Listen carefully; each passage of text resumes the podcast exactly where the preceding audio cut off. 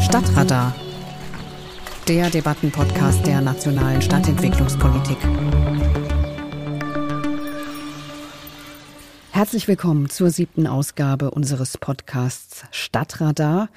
Wir nehmen nach der Sommerpause die Debatte wieder auf. Stadtradar, der Debattenpodcast heute zum Thema Städtebauförderung. Das ist natürlich kein Zufall, denn die Städtebauförderung feiert in diesem Jahr 50. Jubiläum wurde 1971 eingeführt und seither wurden weit über 9000 Maßnahmen in Städten und Gemeinden gefördert nach der Wiedervereinigung, vor allem im Osten der Republik. Insgesamt hat allein der Bund 19,3 Milliarden Euro investiert. Wir werden in dieser Ausgabe auch mal fragen, ob das eigentlich viel Geld ist, wohin genau es fließt und was Städtebauförderung bewirken kann. Zum Beispiel in einer Stadt wie Wittenberge in Brandenburg. Lange Zeit stand Wittenberge ja für die schrumpfende Stadt schlechthin. Ich bin Marietta Schwarz und begrüße zu dieser Ausgabe des Stadtradar Dr. Uwe Altrock, Professor für Stadterneuerung und Planungstheorie an der Universität Kassel. Zu seinen Forschungsarbeiten gehört auch die Evaluation und Weiterentwicklung der Städtebauförderung. Herzlich willkommen, Herr Altrock. Hallo. Und zu Gast ist auch Dr. Oliver Herrmann, Bürgermeister von Wittenberge, und zwar seit 2008. Er ist außerdem Präsident des Städte- und Gemeindebunds Brandenburg. Schön, dass Sie dabei sind, Herr Herrmann. Ja, schönen guten Tag. Und ich sage gleich mal herzlichen Glückwunsch, denn Ihre Stadt Wittenberge, Herr Herrmann, die wurde in diesem Jahr gleich zweifach ausgezeichnet von der nationalen Stadtentwicklungspolitik. Hat das auch was mit Städtebauförderung zu tun? Na, das hat sicherlich auch damit zu tun, dass wir hier ein ganz gutes Team haben in der Verwaltung, die auch Anträge stellen können. Und diese Erfahrung, Anträge zu stellen, die kommt natürlich auch aus der Städtebauförderung. Also man hat sich auch einen gewissen Ruf, denke ich, schon verschafft. 30 Jahre sind wir dabei. Und man muss gute Anträge stellen. Wittenberge war ja lange Zeit eine massiv schrumpfende Stadt. Vor zehn Jahren war auch manchmal zu lesen, Wittenberge stirbt. Aber Herr Hammann, das ist ja nicht passiert. Wie geht's denn Wittenberge? Noch sind wir da. Also, und uns geht's ganz gut und wir gucken auch sehr positiv in die Zukunft und gerade jetzt so mit Corona oder nach Corona entdecken ja viele Großstädter die Vorteile des ländlichen Raums oder von Städten im ländlichen Raum, gerade von gut angebundenen. Wir sind ja hier zwischen Hamburg und Berlin mit einer ICE-Haltestelle. Und wir können zum Teil jetzt schon die Anfragen gar nicht mehr hundertprozentig bewältigen. Ist das Ihr Ernst, ja? Ja, ja. Mhm. Also wenn, na, man hat ja auch so, so Vorstellungen als Großstädter, wenn man dann von Grundstücken spricht, ja. Also ist schon so eine kleine Welle, muss man sagen. Und somit rücken wir fast schon ein bisschen ins Berliner Umland oder man muss ja eigentlich sagen ins Hamburger und Berliner Umland. Und insofern kann man schon sagen, es ist eine ganz andere Perspektive als noch vor 10, 15 Jahren. Und das hätte keiner gedacht. Also ich nenne jetzt nur mal ein paar Zahlen. 30.000 Einwohner hatte Wittenberge mal zu Ostzeiten, dann kam der Mauerfall und ist dann auf 17.000, habe ich gelesen. Das war so mhm. die letzte Zahl gerutscht. Mhm. Wo sind Sie denn jetzt? Wir sind jetzt noch bei 17.000, muss sagen knapp. Also es gibt immer noch eine ganz leichte Schrumpfung. Letztes Jahr waren es im Gesamtsaldo so minus 20. Man muss aber dazu sagen, wir sind seit vielen Jahren eine Zuzugsstadt. Also das Saldo zwischen Wegzug und Zuzug ist immer positiv und gerade Richtung Berlin, also das war vor zehn Jahren immer rot. Das Gesamtsaldo in Richtung Berlin ist jetzt immer schwarz. Daran sieht man schon den Unterschied. Wo das Defizit noch herkommt, ist die Geburten- und Sterberate. Und das hat was mit der damals größeren Stadt zu tun. Wir müssen uns ja vor Augen halten, dass gerade in den 90er Jahren ja die nicht gegangen sind, die 55 oder älter sind, weil die immer noch Möglichkeiten hatten, entweder Vorruhestand gegangen zu sein oder doch noch sich durchzuschlagen. Und insofern haben wir eben noch die Seniorengeneration, die jetzt stirbt, ist eben noch viel größer als bei einer Stadt von 17.000 Einwohnern. Und deswegen ist die Sterberate etwas sehr hoch. Aber wir brauchen noch so 50 mehr pro Jahr und dann sind wir schon im Wachstum. Was hat die Städtebauförderung in Wittenberge bewirkt, Herr Herrmann? Also wenn man die nackten Zahlen sieht, das sagt schon einiges. Also wir sind ja jetzt nun 30 Jahre dabei. Ja, der erste Zuwendungsbescheid war tatsächlich 1991. Und wenn man mal den gesamten Mitteleinsatz sich vor Augen führt, das sind also mehr als 70 Millionen, um genau genommen 72,5 Millionen die dort eingesetzt worden sind und davon haben 14 Millionen wir selber beigetragen als Stadt. Das ist für eine Stadt von 17 1000 Einwohnern. Wir haben ein Haushaltsvolumen für ein Jahr von 30 Millionen. Wenn man mal so eine Vorstellung hat, ist das schon enorm. Und wir haben jetzt für den nächsten Zeitraum 21 bis 24 auch wieder 13 Millionen. Was ist damit geschafft worden? Also immerhin 133 Wohngebäude sind saniert worden mit 604 Wohnungen. Dann 29 weitere Gebäude, wo Schulen, Turnhalle, Badewelt, Bürgerzentrum, Familienzentrum, Aufzug Rathaus war auch mit dabei. Also haben davon profitiert. 42 Straßenbaumaßnahmen, 2200 Wohnungen sind abgerissen worden, also Rückbau in den Stadtumbaugebieten, 23 Sicherungsmaßnahmen, 155 kleinteilige Maßnahmen. Also allein die nackten Zahlen zeigen schon die Dimension für diese Stadtgröße, muss man ja auch immer dazu sagen. Was man aber auch sagen muss, ohne die Städtebauförderung wäre das Positive, die Perspektive äh, gar nicht formulierbar, weil äh, das Stadtbild hat sich ja immens verbessert. Und man kann natürlich mit dem Biosphärenreservat wärmen, man kann mit der Elblage wärmen, man kann sagen, es sind hier kurze Wege. Aber wenn die Lebensqualität nicht stimmt, wenn die Quartiere nicht in Ordnung sind, wenn die sozialen Beziehungen nicht in Ordnung sind, dann kommt der Zuzug auch nicht zustande. Und da hat die Städtebauförderung einen immensen Beitrag. Also ohne die Städtebauförderung kann man ganz klar sagen, wäre Wittenberge weiterhin dem Modus der starken Schrumpfung und auch möglicherweise des Sterbens. Herr Altrock, wie sieht denn das in anderen ostdeutschen Städten aus? Also wenn man da durchfährt, hat man ja auch ganz oft den Eindruck, dass da sehr hochwertig, sehr qualitativ saniert wurde. Das würde sich jetzt mit dem decken, was Herr Herrmann da auch gerade von Wittenberge gesagt hat. Geht das auch auf Städtebauförderung zurück, solche Maßnahmen? Ja, das würde ich auf jeden Fall sagen. Die Erkenntnis nach der deutschen Wiedervereinigung war ja, da gibt es zwar einige Stadtkerne in Ostdeutschland, die der Abrissbirne zum Opfer gefallen sind, aber doch sehr, sehr viele, die noch da sind, aber in einem prekären Zustand. Und die Städtebauförderung wurde dann ja schnell auf Ostdeutschland ausgedehnt. Und das ist das Programm Städtebaulicher Denkmalschutz eingeführt worden das also noch zusätzliche Mittel mobilisieren sollte, um eben diese wertvollen Altstadtkerne zu retten. Und also wenn man jetzt Erfurt und Görlitz anguckt, dann ist das schon auch ein ganz gut Teil Verdienst der Städtebauförderung, dass da diese Stadtkerne so äh, erhalten und gepflegt und weiterentwickelt worden sind. Aber ich will eigentlich noch auf so ein paar andere Erfolgsfaktoren hinweisen. Also in Erfurt muss man sagen, da hat sich ja in den letzten DDR-Jahren äh, sozusagen so eine Bewegung von unten zur Rettung von Stadtquartieren entwickelt. Also das, was es in der Städtebauförderung und in der Stadtentwicklung im Westen Deutschlands auch vielfach gab in den 70er Jahren. Dort ist also eine Keimzelle der Bürgerbewegung für den Erhalt von Stadtquartieren. Und ohne dieses Engagement wäre wahrscheinlich in Erfurt viel weniger erhalten worden, was dann durch die Städtebauförderung saniert und weiterentwickelt hätte werden können. In Görlitz, das ist ja eine bekannte Geschichte, dass da ein anonymer Spender die Altstadtmillion seit Jahren in den Haushalt gespendet hat, also 510.000 Euro. Ich weiß nicht, ob der das heute noch tut, aber dieses bürgerschaftliche Engagement dann auch auf der finanziellen Seite hat da noch einen ganz wichtigen zusätzlichen Beitrag geleistet. Und sowohl in Görlitz als auch in Erfurt muss man natürlich sagen, da sind auch engagierte Denkmalpfleger in der Verwaltung, also Leute, die auch sehr genau wissen, welches wichtige Erbe sie da pflegen müssen und äh, auch ohne die wäre das nicht gegangen. Und da sieht man eigentlich, dass eine wichtige Rolle der Städtebauförderung ist, eben diese finanziellen Mittel, die kommunikativen, also das Engagement und vieles andere mehr zu mobilisieren und zu bündeln.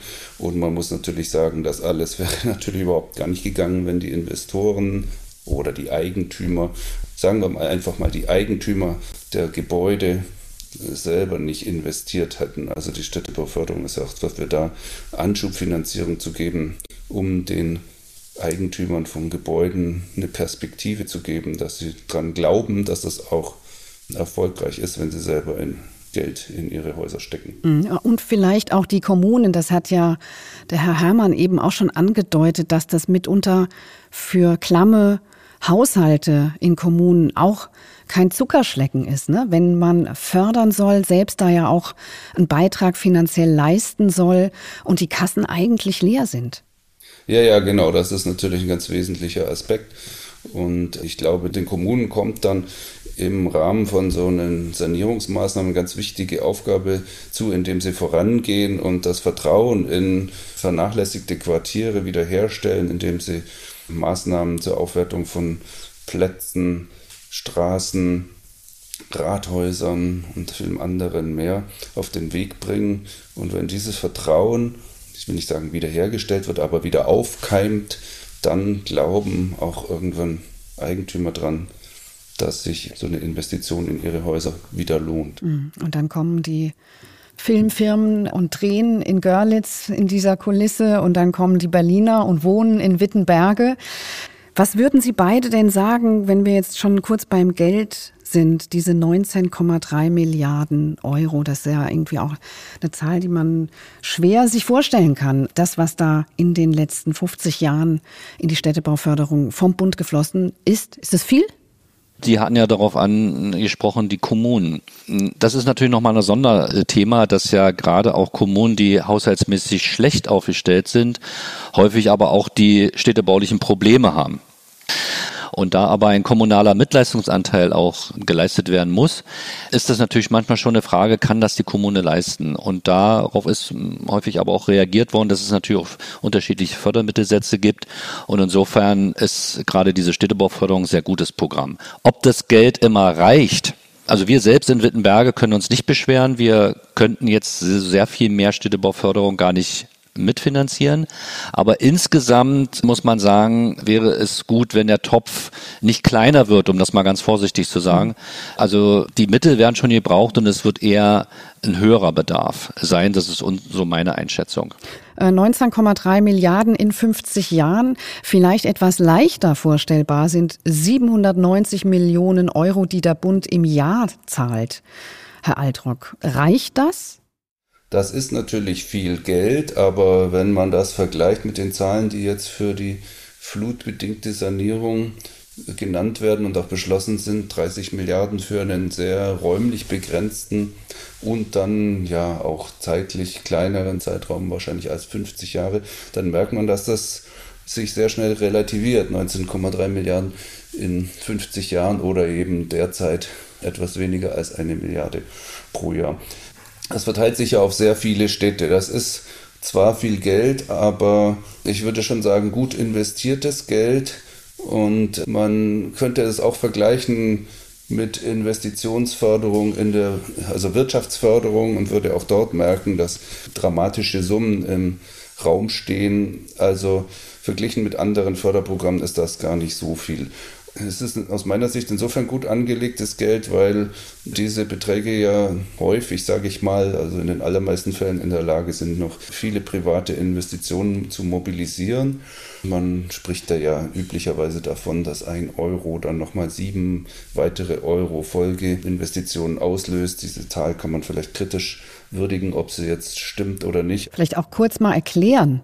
Also wenn es in der Stadt ein Fassadenprogramm gibt, dass also äh, ein Eigentümer einen Zuschuss von 10.000 Euro zur Sanierung seiner Fassade bekommt, dann ist er vielleicht eher bereit, die Fassade zu sanieren und gibt dann vielleicht 50.000 für die Sanierung der Fassade aus und kriegt dann 10.000 dazu. Also es findet ja selten sozusagen eine Vollfinanzierung von Maßnahmen statt und es löst also immer weitergehende Investitionen aus, sowohl öffentliche als auch viele private. Und was daran besonders wichtig ist, ist, dass die Maßnahmen, die da dann im Rahmen der Sanierung erfolgen, ja ganz oft von regionalen Handwerkern durchgeführt werden. Also das ist wirklich im engsten Sinne regionale Wirtschaftsförderung. Und es gab schon öfters mal so dabei die Überlegung, dass wenn da diese Investitionen, diese Handwerkerleistungen dann durchgeführt werden, dass dadurch ja dann wieder Mehrwertsteuereinnahmen entstehen und auf diese Weise, wenn man so will, fast schon der Betrag zurückfließt, der durch öffentliche Förderung ausgegeben mhm. wird. Aber sowas wie Gewinne gibt es da ja nicht, ne, Herr Herrmann? Also es geht ja immer, das hatte auch schon Herr Aldruck ein bisschen ausgeführt, um diesen unrentierlichen Anteil in erster Linie. Also wenn ein Projekt gemacht wird, geht es ja nie ohne Eigenmittelanteile auch des Eigentümers oder Investors. Meistens ist es sogar der größere Anteil. Also wenn man zum Beispiel sagt, die Investsumme ist jetzt 10 Millionen, und drei Millionen sind förderfähig und die setzen sich dann zusammen, Drittel, Drittel, Drittel, also Bund, Land und äh, Kommune teilen sich das, also jeweils eine Million. Dann sieht man ja schon, dass dann in diesem Beispiel die zwei Millionen, die Bund und Land eingesetzt haben, eben mal fünf genommen werden können weil eben 10 Millionen investiert worden sind. Und so, ich weiß jetzt nicht, wie genau das dann im Einzelnen berechnet wurde, um auf diese Zahl zu kommen, die dort genannt werden. Aber auf jeden Fall ist es so, dass ja damit nun nicht etwas gefördert wird, um dann demjenigen, der da investiert, um noch den Gewinn zu schaffen. Im Gegenteil, es geht nur, weil eben diese äh, Nehmen wir mal das Beispiel unsere Jugendstilbauten, unsere wunderschönen, unsere gründerzeitlichen äh, Stadtquartiere. Wir sagen immer so ein bisschen Klein Berlin-Prenzlberg dazu. Das sind zwei Stockwerke weniger oder drei, aber so ein ähnlicher Charakter aus der ähnlichen Zeit. Äh, wenn wir da ohne Förderung sagen würde, mach mal, dann würde eben sich ein privater oder auch die kommunale Wohnungsbaugesellschaft es nicht schaffen können, weil die Rentierlichkeit nicht hinzukriegen ist. Wir haben ja ein Mietniveau zurzeit zwischen fünf und sechs Euro. Das ist für Berliner Verhältnisse sehr wenig. Was man noch erreichen kann bei einer gut sanierten Wohnung ist sieben, acht, neun Euro und dann ist Schluss. Aber meistens ist es so, dass sie 11, 12, 13 bräuchten, um das rentierlich hinzubekommen, ohne Förderung. Und das geht eben nicht. Und dann geht es eben darum, wer übernimmt diesen Anteil, wer übernimmt das. Und dazu ist die Städtebauförderung da. Natürlich macht die dazu Auflagen. Also es geht auch nicht, dass man sagt, so, und dann kannst du eine ganz tolle Mieter haben, die dir da vielleicht dann doch 15 Euro bezahlen, sondern dann ist eben diese Auflage, so ist es zumindest im Land Brandenburg, dass man eben einen bestimmten Prozentsatz Sozialwohnungen machen muss mit Wohnberechtigungsschein, einen bestimmten Prozentsatz für kleinere Einkommen und ein bestimmter Anteil frei. Ja, das wird auch immer verhandelt, das ist immer gar nicht so einfach. Aber man will ja mit dieser Forderung auch etwas erreichen. Nicht nur, dass die Gebäude saniert sind, sondern man will ja auch politische Ziele erreichen, die dann eben durch solche Bedingungen festgeschrieben sind. Also Gewinne sind aus meiner Sicht mit der Städtebauförderung so gut wie nicht machbar. Politische Ziele ist ein gutes Stichwort, weil ich frage mich natürlich, wir reden die ganze Zeit über Fassadensanierung. Ne? Ich habe jetzt schon mitgenommen, dass es viel mehr, ne? das ist eine Ankurbelung der regionalen Wirtschaft, des Handwerks, der Betriebe. Ja, das zieht langfristig vielleicht auch Menschen von außen an, aber ist das denn sozusagen das Kerngeschäft der Städtebauförderung, die Fassadensanierung? Gab ja auch 2019 eine Neuausrichtung. Was hat sich da verändert? Ja, vielleicht nochmal zurück auf das Stichwort Fassadensanierung. Natürlich ist es immer viel mehr als nur Fassadensanierung. Fassaden sieht man, aber wenn Sie sich vorstellen, was hinter den Fassaden passiert, dann werden natürlich erstmal wertvolle Gebäude gesichert und wieder bewohnbar gemacht. Obergeschosse, die jahrelang leer gestanden haben, Scheunen, die im Hinterbereich von Gebäuden sind in Wert gesetzt. Also wir können beobachten, nur mal um ein äh, Stichwort zu geben, dass in ostdeutschen Altstädten lange Zeit die Einwohnerzahl sehr niedrig war nach der Vereinigung und das auch mit sehr viel Leerstand gepaart war, aber durch Sanierung dann also ein erheblicher Zuzug und eine erhebliche Bevölkerungszunahme stattgefunden hat. Also die Auslastung, wenn man so will, des bestehenden Bestandes nimmt dann sehr stark zu und das finde ich also aus sich heraus schon einen ganz wichtigen Nachhaltigkeitsgesichtspunkt. Alle diese Bewohner, die in die dann wiederhergestellte Innenstadt ziehen, brauchen keine neue Fläche für äh, ein Einfamilienhaus auf der grünen Wiese. Also all das verringert unseren Verkehr, weil die Leute dann da zu den wichtigen Orten in der Stadt zu Fuß gehen können.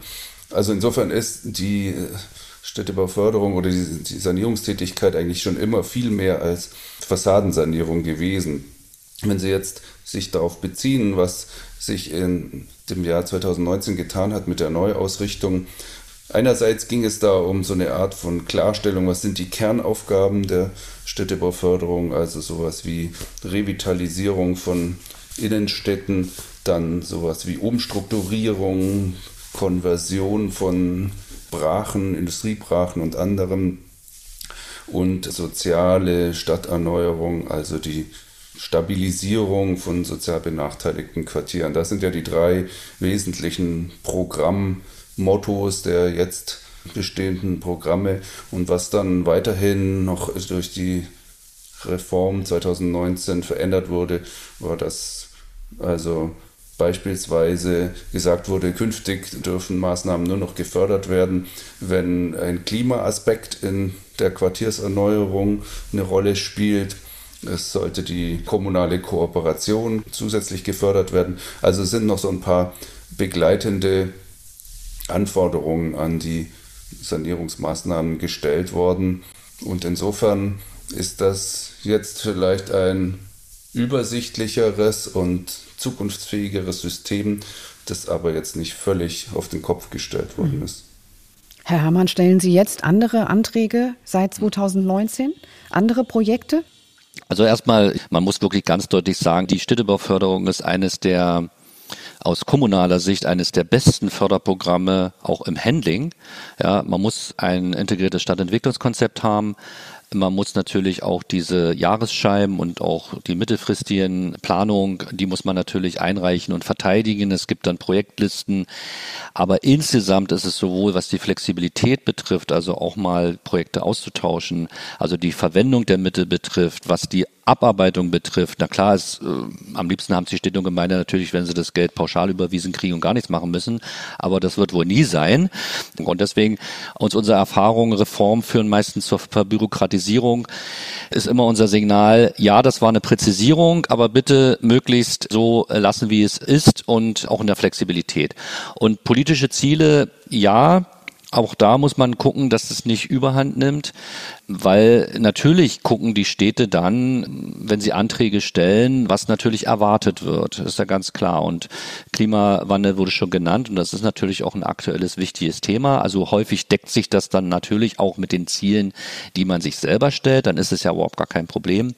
Und dann werden die Anträge entsprechend natürlich auch schon gestellt. Und das hat sich natürlich je nach Schwerpunktsetzung in den Jahren schon etwas verändert. Okay. Also können Sie mal ein Beispiel sagen? Das kann ich mir jetzt gerade gar nicht vorstellen, was da. Na, wenn wir zum Beispiel jetzt unsere neue Mitte, die wir, so haben wir das ein Projekt hier genannt, wo viele Maßnahmen gebündelt sind.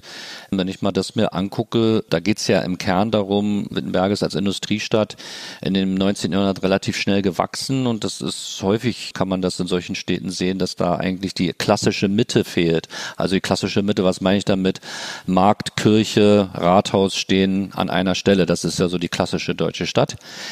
Bei diesen Industriestädten ist es häufig, dass es auseinanderfällt. Ne? Dass die, äh, bei uns ist so, die Kirche steht in der Altstadt, das Rathaus steht in einem gründerzeitlichen Wohnviertel und der Markt, das ist wieder ganz woanders. Und da fehlt manchmal so ein Ankerpunkt und deswegen hatten wir uns jetzt vorgenommen, diese neue Mitte. Aber die neue Mitte wird so beantragt, dass es eben ein CO CO2-neutrales Stadtgebiet wird. Dann merken Sie schon die Fragen des Klimawandels, die ja für Innenstädte auch eine große Rolle spielen.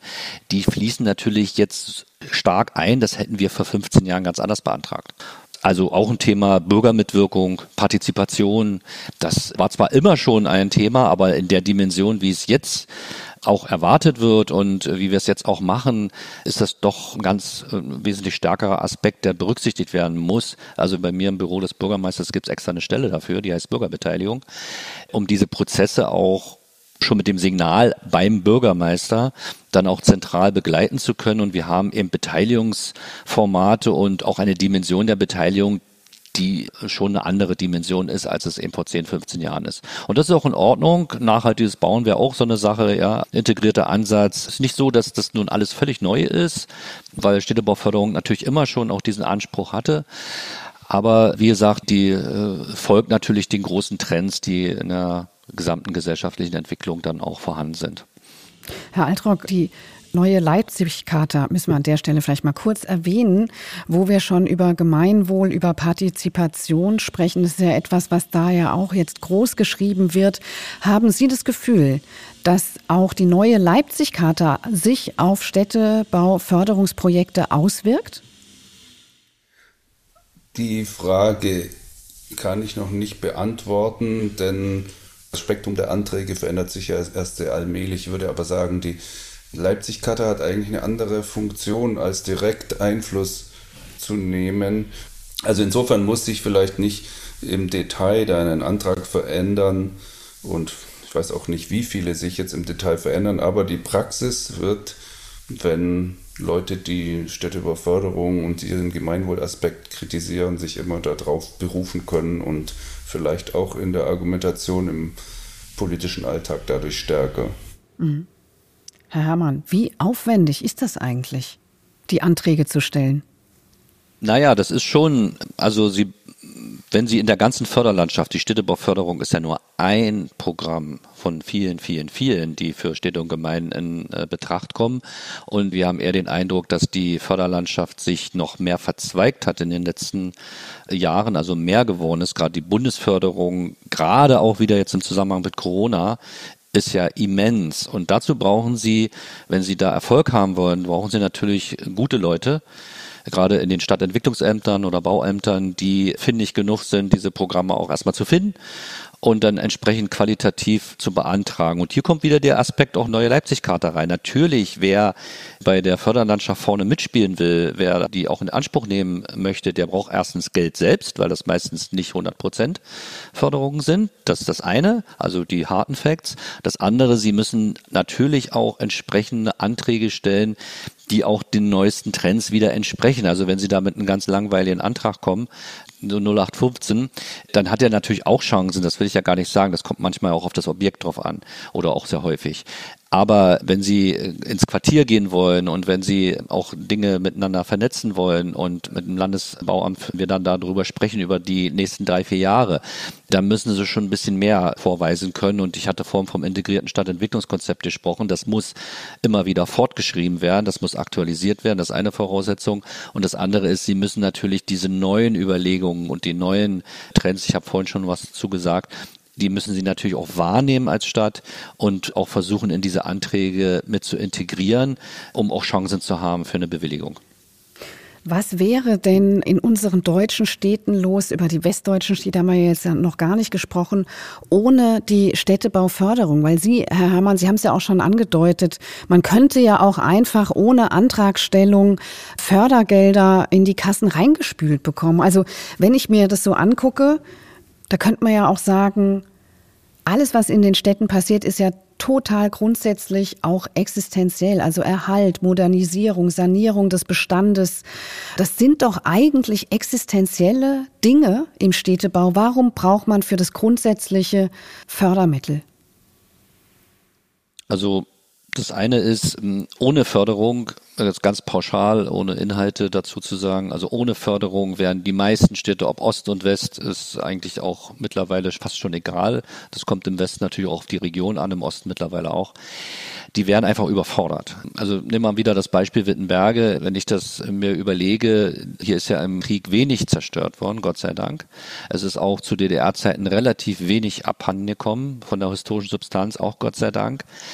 Aber ohne die Förderung, und da ist nicht nur die Städtebauförderung, aber die natürlich zentral, wäre diese Stadt in ihrem Stadtbild nicht zu erhalten gewesen. Die Quartiere, die häufig denkmalsgeschützten oder zumindest Denkmalsbereichsquartiere, wären weggebrochen.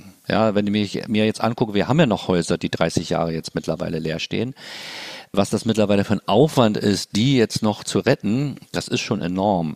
Und wenn ich mir das für die ganze Stadt oder die Innenstadt vorstelle, die wäre verloren. Und das muss man ganz klar sagen.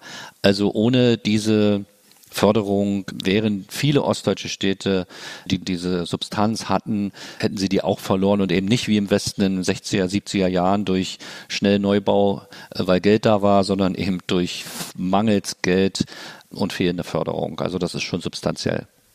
Ich spiele jetzt mal, wenn ich darf, kurz den kleinen ja, Kritiker bitte, endlich. der Städtebauförderung. Und um das dann aber auch deutlich zu machen, warum die Städtebauförderung wichtig ist. Man könnte sich auf den Standpunkt stellen, in unserem Grundgesetz ist verankert, dass die Kommunen für ihre eigenen Aufgaben verantwortlich sind und dafür auch dann ausgestattet werden im Rahmen des Steuersystems. Also ein Kritiker würde sagen, lasst uns doch dieses ganze Geld nehmen und das an die Kommunen auszahlen. Und dann sollen sie selber sehen, wie sie klarkommen. Wir sehen aber an Ländern, die keine Städtebauförderung haben, dass das nicht funktioniert, aus mehreren Gründen. Der erste Grund ist, dass, wie schon an Wittenberge deutlich wurde, diese Bedarfe eben zeitlich ganz unterschiedlich anfallen. Also keine Gemeinde wird Geld ansparen, um dann, wenn sie eine große Sanierungsanforderung hat, dieses Geld auszugeben, sondern das Geld wird dann eben immer mal ausgegeben nach politischen Diskussionen, die in den jeweiligen Haushaltsjahren dann geführt werden.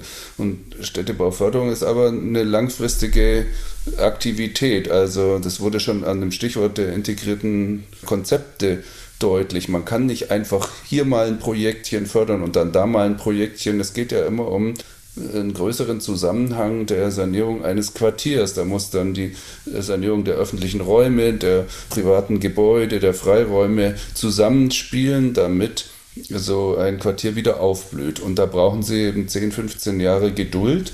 Und die Städtebauförderung, wenn man so will, hält Kommunen bei der Stange, auch wenn äh, mal ein Bürgermeister abgewählt wird. Wenn die Maßnahme läuft, dann wird eben Schritt für Schritt äh, über die Fördermittel dann der nächste Abschnitt der Sanierung ermöglicht. Und wenn wir das anders machen würden, das Geld auszahlen würden, dann würde ein neuer Bürgermeister kommen und sagen, ja, das hat mir nicht gefallen, dass mein Vorgänger dieses Quartier saniert hat. Ich nehme jetzt mal das Geld und steckst in ein anderes Quartier und der nächste Bürgermeister würde es wieder in ein anderes Quartier stecken. Also es wäre ein großes Stückwerk zu befürchten.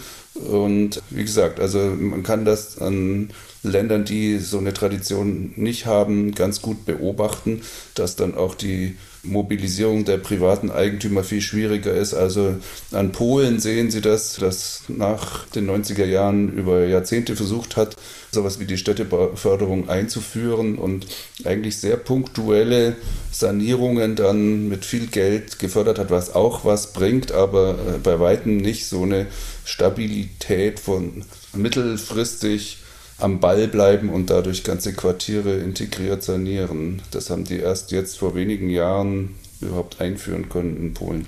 Wir haben viel über die Entwicklung in Ostdeutschland gesprochen. Da wurde ja auch das meiste an Fördermitteln seit dem Mauerfall rein investiert. Herr Altrock, was ist denn eigentlich seither im Westen der Republik passiert? Also es gibt mit dem Programm Soziale Stadt und mit dem Programm Stadtumbau West, das es ja jetzt nicht mehr gibt, da eine sehr interessante Entwicklungsgeschichte ab Ende der 1990er Jahre, wo also im Zusammenhang der sozialen Stadt die Erkenntnis gereift ist, dass wir nicht mehr allein nur bauliche Sanierung fördern können und dann wird schon alles gut. Also das ist insbesondere in Nordrhein-Westfalen deutlich geworden und in Hamburg und in Berlin. Und seitdem gibt es auch über diese Länder hinaus eine ganz große Reihe von Quartieren und Maßnahmen, in denen also soziale Stabilisierung zum Gegenstand geworden ist, sowohl in innenstadtnahen Altbauquartieren als auch in Großwohnsiedlungen. Und der zweite Aspekt, die Einführung des Programms Stadtumbau West, war eigentlich sowas wie die Begleitung des Strukturwandels im Westen mit niedergehenden innerstädtischen gewerblichen Anlagen, wo es also sehr interessante Projekte gegeben hat von Revitalisierung von Bereichen in Städten, die auf einen Sektor der Industrie spezialisiert waren. Und dieser Sektor ist weggebrochen und man musste sich überlegen, was kann man jetzt eigentlich mit den Hinterlassenschaften machen. Also wenn Sie beispielsweise Pirmasens nehmen, die große Stadt der deutschen Schuhindustrie, dort gibt es natürlich weiterhin den Schuhsektor, aber der spielt eigentlich jetzt eine geringe Rolle. Aber tolle innerstädtische Fabriken sind da geblieben und die Begleitung der Umstrukturierung dieser Gebäude, der Freiflächen, die Wiederintegration der vormals abgeschlossenen gewerblichen Anlagen in den Stadtraum mit zugänglichen Freiräumen, all sowas ist durch die Städtebauförderung begleitet worden und eben in einem größeren Umfang als in den Jahrzehnten zuvor. Und ja, das finde ich also ist eigentlich ein sehr markantes Thema der, der Städtebauförderung in den letzten Jahrzehnten im Westen der Republik. Und darüber hinaus haben wir ja auch schon länger mit Warenhauskrisen und innerstädtischem Einzelhandel und dessen Problemen zu tun. Auch da gibt es im Stadtumbau West interessante Maßnahmen. Also ganz bekannt ist der Umbau des bahnhofsnahen Einkaufsquartiers in Hamm. Also all sowas ist durch den Stadtumbau West begleitet worden und äh, wenn man so will, auch einiges vorbereitet worden, was uns heute wieder in der Nach-Pandemie-Zeit oder noch in der Pandemie, aber der Vorbereitung der Förderung des Umgangs mit den Folgen der Pandemie begleitet oder was dann stichwortgebend ist für manche Maßnahmen, die heute auch wieder gewählt und gefördert werden. Das war Stadtradar, der Debattenpodcast der nationalen Stadtentwicklungspolitik. Wir haben heute gesprochen über Städtebauförderung im Jahre 50, seit der Etablierung der Städtebauförderung. Zu Gast waren Oliver Herrmann, Bürgermeister von Wittenberge. Herr Herrmann, vielen Dank, dass Sie dabei waren. Ja, nicht zu danken, sehr gern. Und Uwe Altrock, Professor für Stadterneuerung und Planungstheorie an der Universität Kassel. Herr Altrock, auch Ihnen herzlichen Dank. Ja, auch Ihnen vielen Dank. Und ich bin Marietta Schwarz. Alle weiteren Informationen finden Sie auf www.machtstadtgemeinsam.de.